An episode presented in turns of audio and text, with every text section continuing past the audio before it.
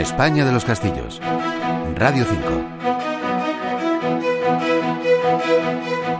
Durante la Guerra de Sucesión Española, una flota con 45 navíos ingleses y 10 holandeses, al mando de George Rooke, tomó la ciudad de Gibraltar en nombre del archiduque Carlos de Austria.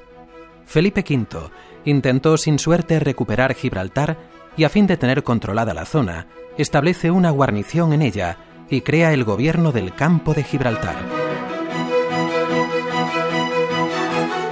Los ingleses iniciaron una política expansionista tomando territorios no incluidos en el Tratado de Utrecht, por lo que en 1730 España ordenó la construcción de dos fuertes, situados uno en Levante y el otro en Poniente, unidos ambos por una línea fortificada.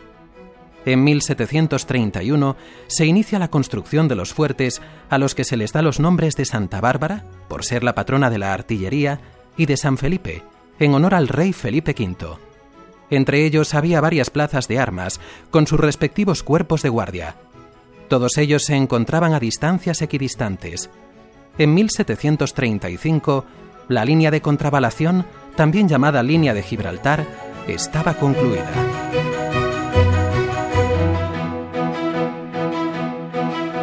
Con motivo de la Guerra de la Independencia y con la disculpa de que las tropas francesas estaban cerca, los ingleses quisieron tirar esta línea defensiva.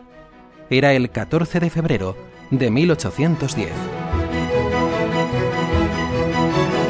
Su constructor fue el ingeniero Jorge Próspero de Verbun, el mismo que había diseñado la mayoría de los fuertes de la bahía de Algeciras, Pablo Snell, de la Asociación Española de Amigos de los Castillos, nos habla de esta fortificación de la línea de la Concepción. La, línea de la Concepción es una fortificación muy curiosa en, el estado, entre las fortificaciones que existen, porque fue una fortificación que se hizo digamos que para aislar a Gibraltar, ¿no? Cuando los ingleses ocuparon la plaza de Gibraltar, eh, aquello, pues claro, era, no había nada para hacerles frente y eh, ante la, idea de que los eh, de que los ingleses pudiesen expandirse pues lo que se hizo fue darle a Gibraltar el tratamiento de plaza asediada.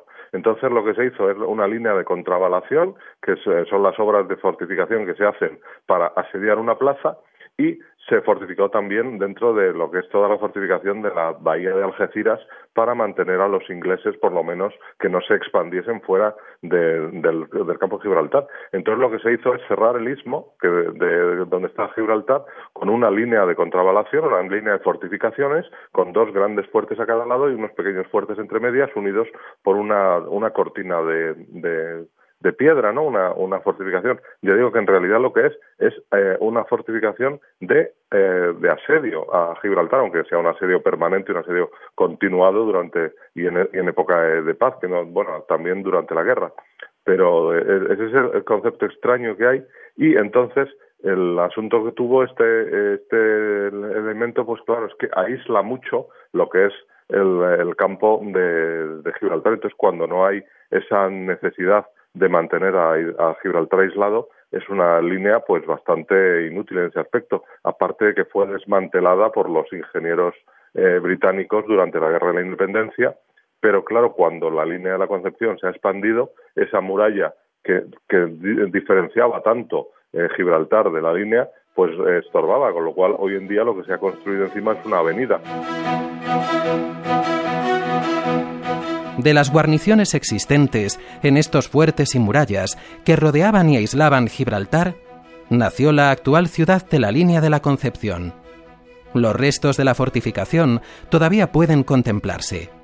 Por lo que respecta a la Atunara, considerado un barrio de la ciudad, hay que señalar que ya existía seis siglos y medio antes de que ocurriesen estos sucesos y se fundase la línea de la Concepción. La España de los Castillos es un espacio de Isaac Orozco. En la realización, Javier Polo. En el control de sonido, Susana Fernández. En la locución, Jonathan González. Radio 5, Todo Noticias.